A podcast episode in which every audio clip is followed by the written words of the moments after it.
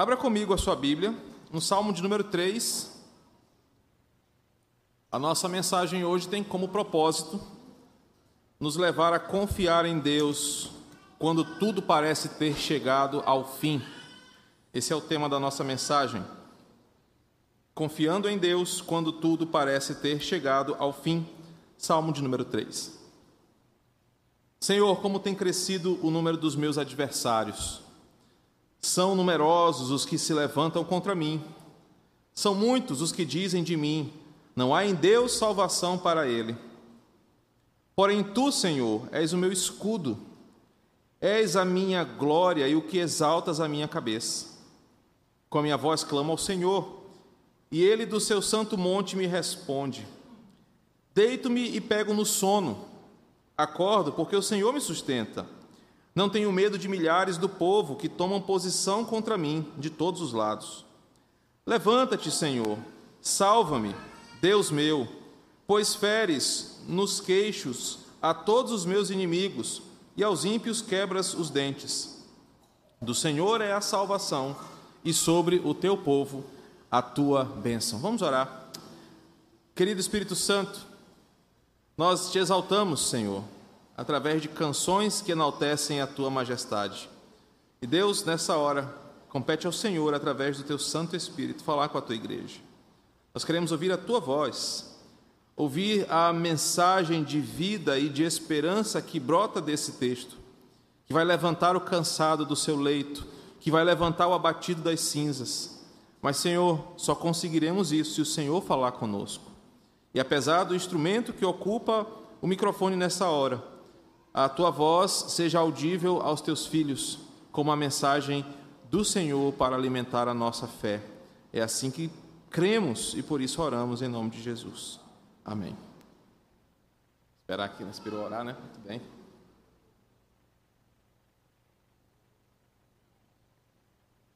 Meu irmão, nada pior para tirar a paz de uma alma do que problemas brotarem de todos os lugares e te pegarem desprevenidos sem saber como reagir. Literalmente, perdemos a nossa paz, perdemos o apetite, por vezes perdemos até o sono tranquilo da noite. Quando, por exemplo, vemos pilhas de boletos não pagos se acumularem sobre a mesa. Perdemos o nosso horizonte de paz quando aquela meta no trabalho não foi batida mês após mês, ou quando no WhatsApp da igreja chega aquela mensagem, da, da empresa, perdão, chega aquela mensagem de que vai haver um corte de pessoal na segunda-feira. Uma coisa estranha que apareceu no seu corpo, uma dor que você nunca sentiu, que passou a sentir, aquela mensagem é, que você recebe e que você não tem o que fazer para mudar, ou o mais agravante de todos, quando você sente alguma dor, digita lá no Google alguma coisa e aparece que você tem menos de 24 horas de vida. Né?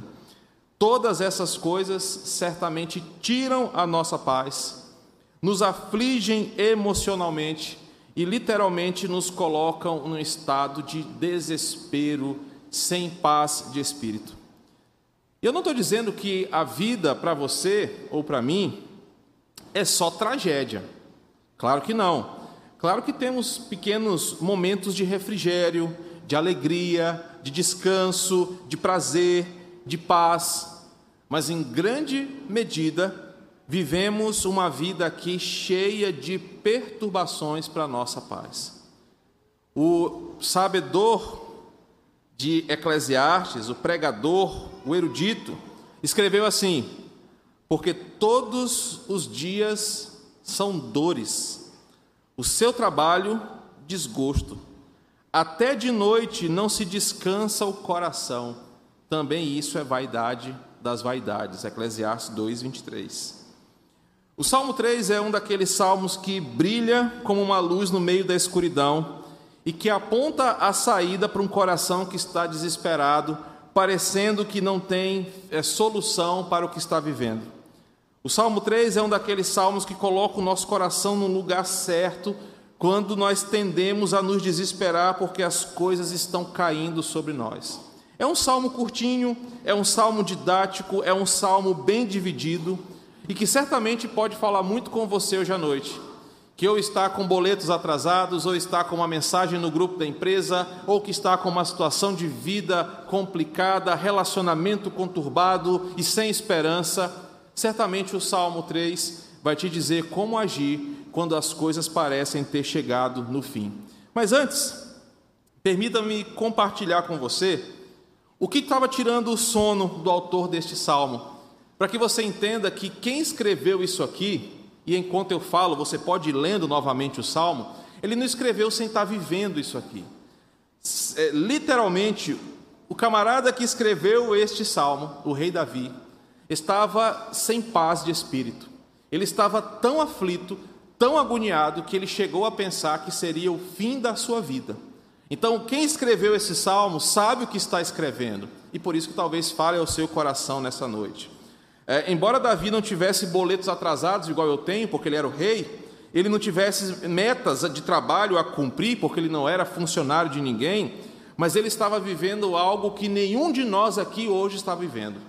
Davi estava vivendo algo tão intenso, tão profundo que se ele não se apegasse em Deus, certamente nós não teríamos um saltério escrito por Davi. Então, tudo começa na história de Davi, quando o coração do rei foi corrompido pelo desejo pecaminoso, e como todo desejo pecaminoso, mesmo quando perdoado, as consequências foram terríveis. A história deste salmo começa com o pecado de Davi o adultério e também o homicídio maquiavelicamente tramado para apagar os rastros do seu pecado. Este salmo começa com Davi recebendo a consequência danosa e desastrosa para o seu reino e para a sua família a partir do seu pecado com Batseba. Quando Davi pensa que ele resolveu e conseguiu se safar ileso daquele pecado, o profeta Natan confronta Davi e daí Natan conta uma história, uma metáfora dramática, para que o rei enxergue o tamanho do seu erro. Davi então se confronta com a sua consciência, com o seu Deus, com a sua palavra, e Davi percebe o tamanho do seu erro e do seu estrago. Ele se arrepende, e a crise espiritual de arrependimento de Davi estão em outros dois salmos, Salmos 32 e Salmos 51. Só que, mesmo perdoado, mesmo arrependido, mesmo desejoso de mudar de vida, o pecado de Davi cobraria um preço muito alto.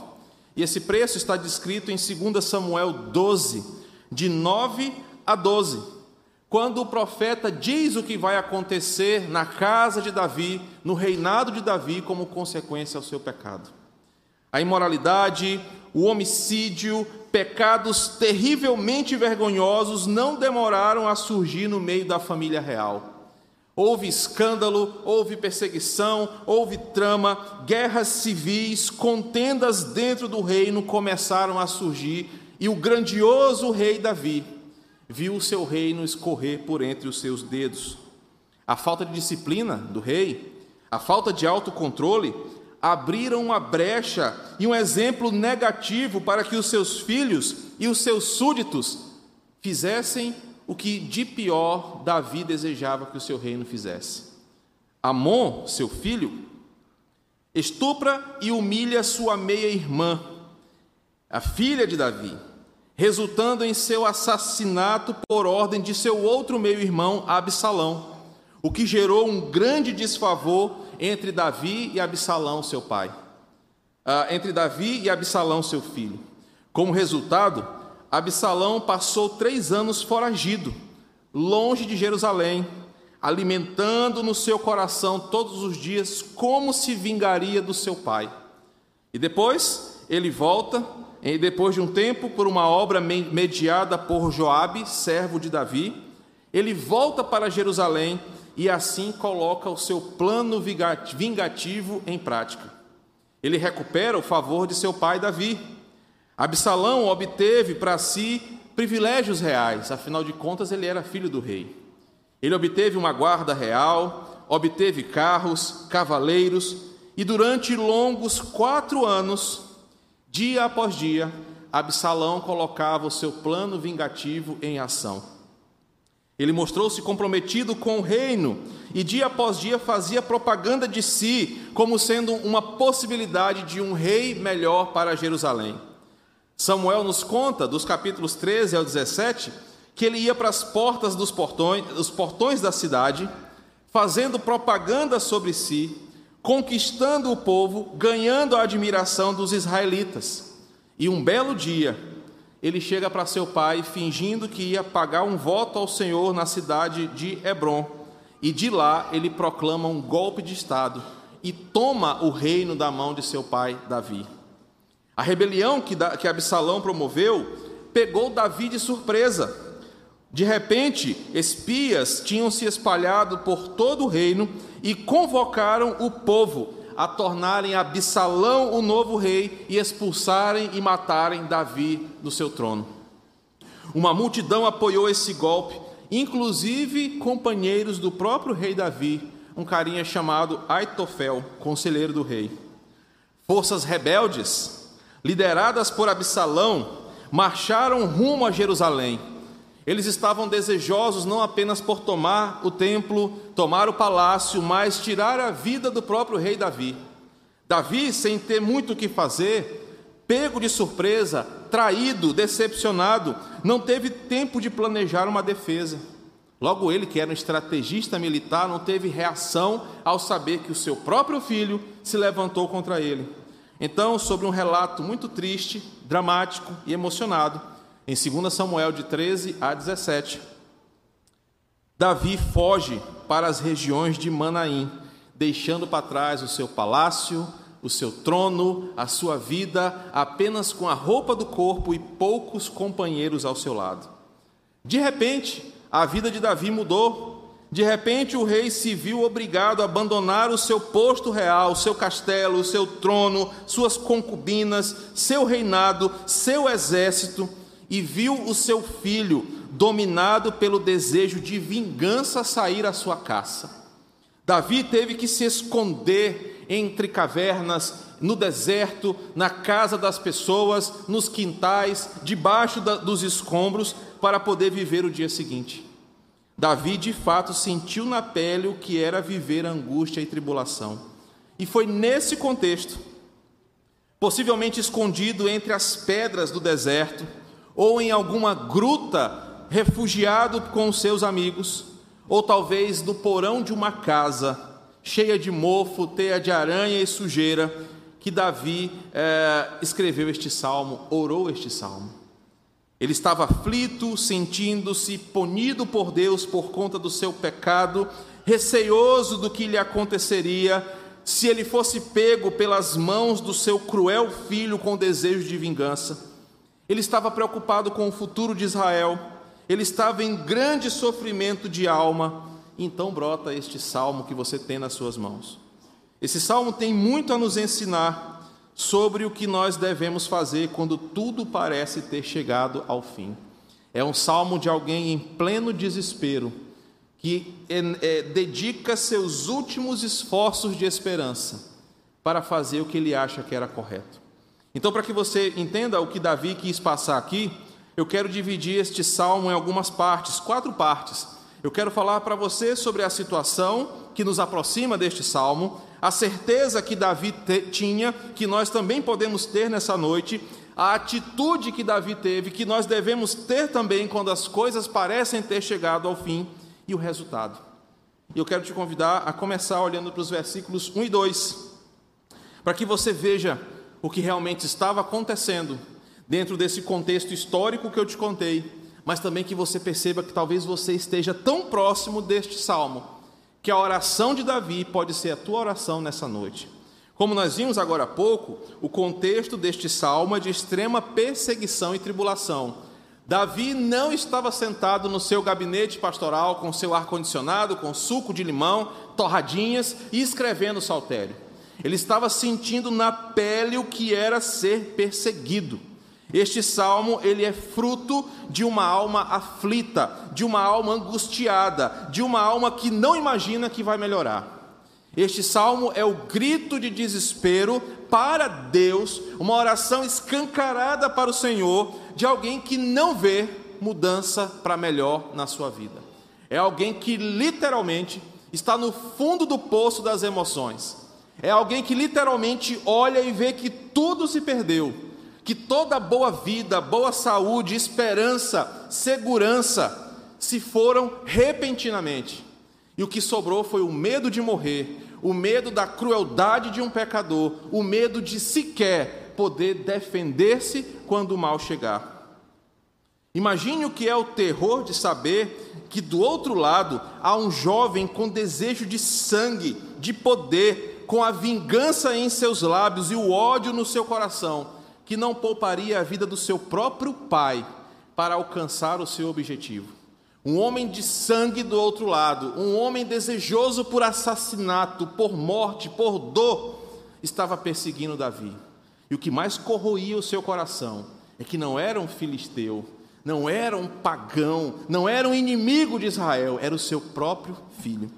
Imagine saber que há um prêmio pela sua cabeça Imagine que tudo que você possuía por direito foi tomado sem qualquer possibilidade de negociação.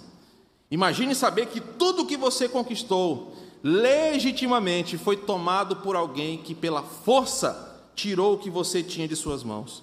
E agora, o que você tem é um deserto, cavernas, fome, sede e medo. É assim que Davi se via nesse momento. E a sua atitude é inspiradora para nós. Porque diante dessa situação, o que Davi faz é surpreendente. Talvez você esteja em uma condição de perseguição no seu trabalho também. Talvez você tenha um chefe que está te perseguindo, um colega de trabalho, um concorrente, o seu próprio coração contra você. Talvez você, dia após dia, receba mensagens do seu coração com palavras de desespero contra você, acusações na tua alma de que tudo chegou ao fim. Talvez, parecido com Davi, o seu emprego esteja comprometido nesse exato momento. Talvez você esteja com medo de chegar amanhã na empresa e o demitido ser você. Talvez o seu salário está correndo risco, a tua família está desesperada. É nesse contexto que Davi se encontra e mostra que, por vezes, a aflição da nossa alma é muito parecida com o que Davi estava sentindo. Pois, assim como Davi, ele sofria ataques externos, mas certamente o seu coração era o verdadeiro campo de batalha, pois ele começou a duvidar onde estava Deus diante desse momento de dor. Nessa hora, pode parecer tentador para cada um de nós temer, fraquejar, agir em desespero, pensar em dar fim à nossa própria vida, pecar contra Deus, pois nós estamos desesperados, queremos aliviar a dor da nossa alma. Imagine você quantas vezes Davi não olhou para a lâmina daquela espada, imaginando o que aconteceria de tão cruel se Absalão o pegasse. Imagina como os amigos de Davi ficaram preocupados com as emoções do rei, ao ver que tudo tinha se esvaído. Mas observe que nós aprendemos com a postura de Davi. Ele se curva no meio de uma guerra, ele se ajoelha no meio de uma tribulação, ele se ajoelha porque ele não tem mais nada para se segurar e ele não precisava de nada mais para se segurar. No meio da confusão generalizada, Davi se lembra do Deus que era a sua salvação. No meio do desespero, onde muitas vozes falavam no seu coração, falavam diante dele, falavam fora, falavam dentro, Davi se lembra que ele tem um Deus que pode salvá-lo. Então ele se ajoelha, ele ora, ele fala com Deus. E perceba você que não será a única vez que Davi fará esse tipo de oração no saltério, porque Davi sabia que todo o tempo o mundo se levantaria contra o ungido do Senhor. Davi tinha plena consciência de que o mundo e seus levantes malignos sempre afligirão o Filho de Deus, Sempre o diabo lançará as sementes dele dentro das nossas emoções, nas pessoas ao nosso redor, e por isso, por várias vezes, Davi ora pedindo a salvação de Deus em meio à guerra. Por exemplo, Salmo 25, 19. Considera, Senhor, os meus inimigos, pois são muitos e me abominam com ódio cruel. Salmo 38, 19. Mas os meus inimigos são vigorosos e fortes, e são muitos os que sem causa me odeiam. Salmo 69, versículo 4. São mais os cabelos de minha cabeça são mais do que os cabelos de minha cabeça os que sem razão me odeiam. São poderosos os meus destruidores. Os que com falso motivo são meus inimigos. Por isso tenho de restituir o que não furtei. Salmo 56, versículo 2. Os que me espreitam continuamente querem me ferir, e são muitos os que atrevidamente me combatem. Esses são exemplos que nos lembram que, assim como Davi, Sempre haverão inimigos odiosos contra a nossa alma, desejando arrancar tudo o que Deus nos deu, levando-nos para o fundo do poço, querendo nos oprimir e se levantando com fúria para envergonhar o Filho de Deus. E observe que o que o inimigo quer está expresso no versículo 2. Ele quer que você se veja em tão desespero, ele quer que você se veja num buraco tão profundo, que a única coisa que você consiga ouvir é: não há em Deus salvação para ele. Em outras palavras, o que os problemas querem te fazer é ouvir aquela frase amaldiçoada: nem Deus pode te ajudar. E é isso que os inimigos fazem contra Davi. Eles oprimem Davi. O coração de Davi está tentado a aceitar essa verdade. Mas quando tudo parece estar no fim, ele se lembra de um Deus que pode escutá-lo. Certo reformador, comentando este salmo, disse o seguinte: Este salmo é útil para todos os servos de Deus que estão oprimidos e atormentados. Talvez você esteja hoje nessa condição. O coração oprimido, afligido, atormentado, principalmente aqueles que são governantes e líderes que são atacados de forma cruel e rebelde. Aqui, essas pessoas precisam confiar em Deus com uma fé firme, acreditando que Deus jamais o abandonará. O que está acontecendo é que o versículo 2 nos mostra qual é a intenção do problema na sua vida.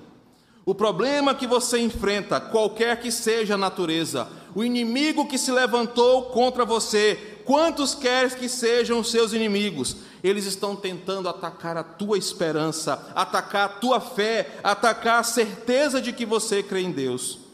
E os problemas te levam a um desespero. Nem Deus pode me salvar, nem Deus pode me ajudar. Eu nunca me vi numa situação como essa, eu nunca me vi de um, diante desse problema. O que eu estou vivendo não tem solução. E aí, a arma para o suicídio parece ser uma resposta, os comprimidos, a corda, o desespero, o carro, a moto, tudo parece ser uma solução. Davi se viu diante de uma situação onde possivelmente a sua vida foi tentada a ser tirada por ele mesmo. Mas o que, é que ele faz? Ele nos ensina que diante de uma situação como essa, um filho de Deus tem uma lembrança e a certeza que ele tem está no versículo 3. Observe comigo o versículo 3. Porém, tu, Senhor, és o meu escudo, és a minha glória e o que exaltas a minha cabeça. A despeito do que todos os inimigos de Davi falavam contra ele, a despeito do que o seu coração temeroso falava contra ele, a despeito de tudo que estava acontecendo naquele deserto, naquela gruta, a ira do seu filho, Davi tem uma certeza: o Senhor é meu escudo, ele me protege de todas as minhas aflições. E meus irmãos, existem mais versículos no Salmo falando que o Senhor é o nosso escudo do que falando dos nossos inimigos. E sabe por quê? Porque Deus é maior do que todos os inimigos que podem se levantar contra a igreja. Há mais versículos no Salmo que falam que Deus é a nossa fortaleza, Deus é o nosso escudo, do que falando dos nossos inimigos. Porque o que o saltério quer nos mostrar é que enquanto os inimigos tentam contra a nossa vida, difamando quem serve ao Senhor. Davi e todos os que escreveram os salmos têm uma certeza: o Senhor é como aquele escudo que me protege quando Satanás lança seus dardos inflamados contra nós. Jeová é o meu escudo. É Ele quem me defende contra os ataques malignos. É Ele quem guarda a minha vida quando as situações são pesadas sobre mim. É Ele que, com seu braço forte, luta por mim e me defende dos ataques malignos.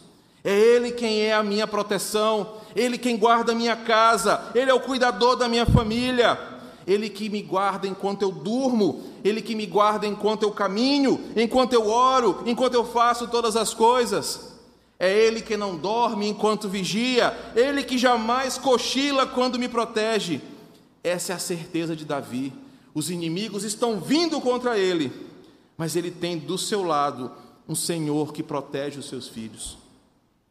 Enquanto os inimigos tentam envergonhar Davi, o Deus a quem Davi servia, que eu e você também servimos, é a nossa glória. Ele é aquele que nos sustenta, que nos exalta. Por isso que Davi então reage. Ele sai daquela situação. Ele não fica ali no estado de comiseração de alma, esperando a morte chegar ou nutrindo um desejo negativo de vida mas ao lembrar-se de que Jeová é o seu escudo, Davi decide agir. E não, ele não se levanta como naqueles filmes de super-herói e agarra a sua espada e fala: Vamos enfrentar Absalão.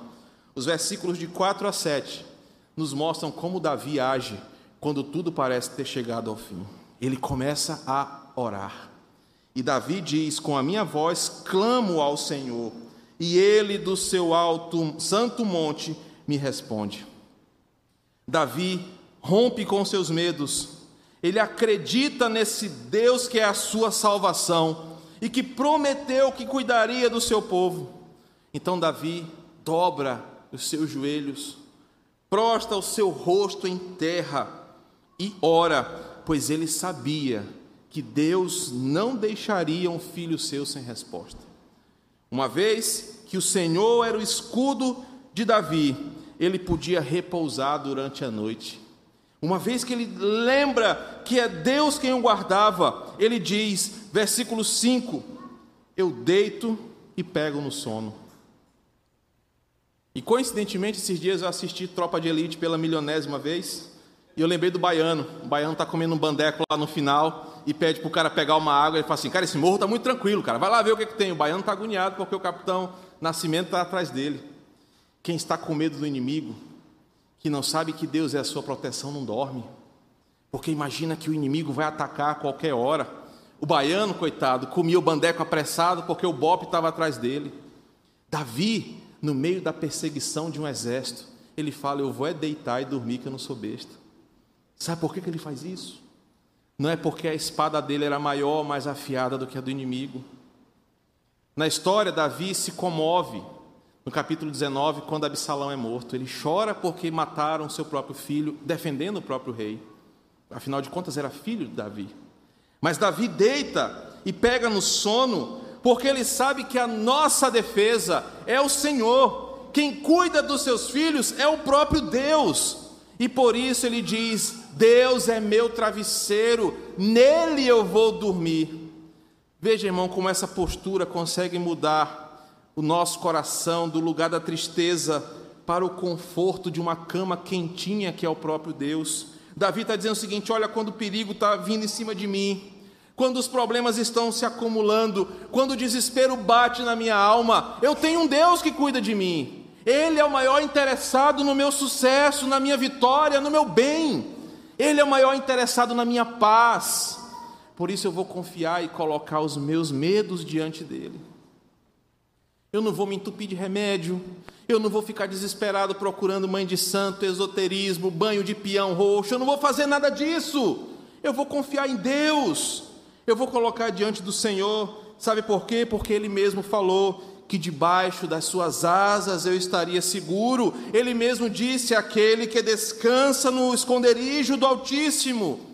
Ele mesmo disse que dez mil cairiam ao meu lado, mas eu não seria atingido. A atitude de Davi, quando o perigo está perto, nos ensina como agir nessa noite. Meu irmão, minha irmã, se você estiver numa situação onde parece que chegou ao fim, lembre-se que quando um cristão se vê em perigo profundo, em aflição, de frente, com a morte, ele não pode achar que está sozinho. Ele deve clamar, ele deve elevar a sua voz, ele deve orar aquele Deus que prometeu que nos salvaria. Afinal de contas, ele é um Deus vivo que governa todas as coisas. É Deus quem vai encarar as suas batalhas. Davi ora no versículo 7 e diz: Deus, levanta-te, vai lá, encara as minhas lutas, porque eu não consigo lutar. Fere os meus inimigos, peleja a minha guerra. Quanto mais os inimigos dos filhos de Deus se levantarem, Davi sabe disso, é o versículo 7. Mas eles vão se levantar para cair. Suas espadas atravessarão o seu próprio coração, os seus arcos se quebrarão, o Senhor destruirá peda em pedaços os ímpios, eles não existirão mais, mas os justos, os filhos de Deus, crescerão como palmeiras, como árvores frondosas, permanecerão firmes como árvores plantadas a ribeiros de rios, porque é o Senhor que cuida do seu povo. Quando nós estamos desesperados, aflitos, pensando que a morte e o desespero são a única saída, lembre-se: Deus é o meu escudo, Ele é a minha glória. Davi então ora ao Senhor e observe que Davi clama, versículo 3, versículo 4, perdão. Davi confia, versículo 5. Davi descansa e Davi não teme. Essa é a atitude de Davi. Ele clama a Deus, ele confia em Deus, ele descansa em Deus e ele não teme o que lhe pode fazer o inimigo. Ele serve a um Deus poderoso, por isso que ele não teme o exército de Absalão, porque maior é o que está com ele do que o que está com o inimigo. Agindo assim, o rei prova o resultado, versículo 8.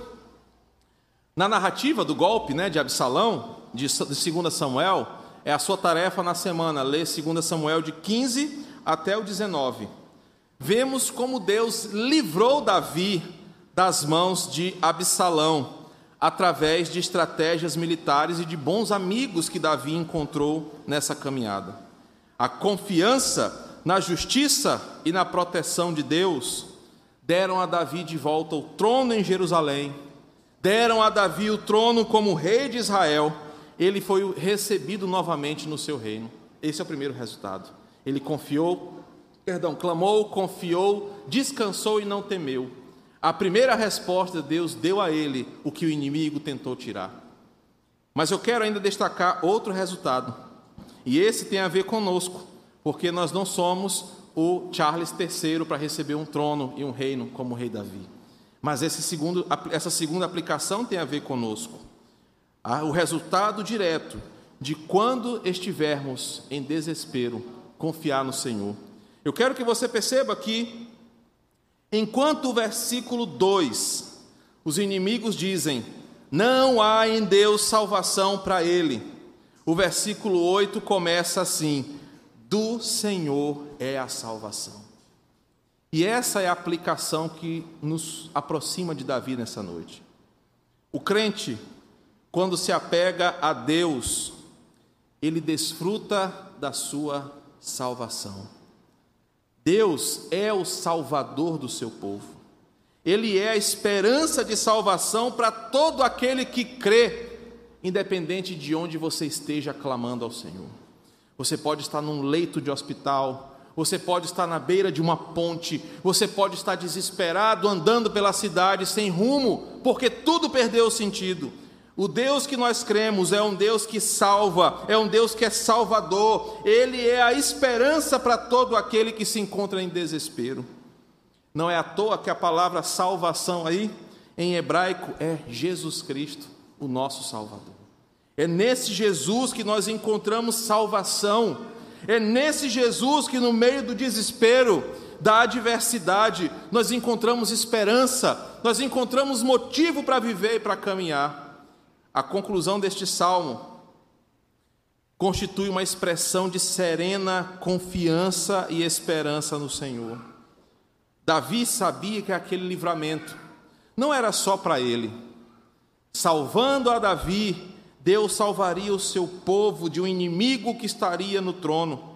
Por isso ele ora para que a bênção do Senhor fosse para ele, mas fosse também para o povo. Sabe por quê, meu irmão?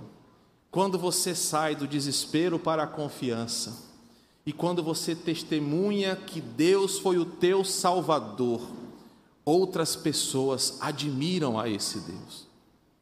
Quantos testemunhos de vitória nós não ouvimos na nossa igreja de pessoas que, em meio à dor, clamaram: Deus é o meu escudo, o Senhor é a minha salvação. Deus os salvou e nós ouvimos hoje os seus testemunhos e nos alegramos com eles. Davi sabia que essa oração chegaria até nós hoje, por isso ele registrou isso no Saltério, para ensinar crentes como eu e você para confiarmos em Deus em meio aos temores dessa vida. A jamais nos esquecermos que Deus é o nosso escudo, Ele é a nossa salvação, de que você pode dormir tranquilo, mesmo que a morte esteja perto de você, e você pode dormir em paz, porque a tua salvação em Jesus Cristo está garantida e ninguém pode tirar. Que você pode confiar no Senhor, porque Ele é a sua glória, é Ele quem exalta a sua cabeça. Davi conclui este salmo dizendo: É Deus quem cuida de nós, por isso nós podemos confiar. Essa atitude de Davi nos ensina essa noite a confiarmos em Deus, mesmo quando tudo parece ter chegado ao fim. Que Deus nos abençoe em Cristo Jesus.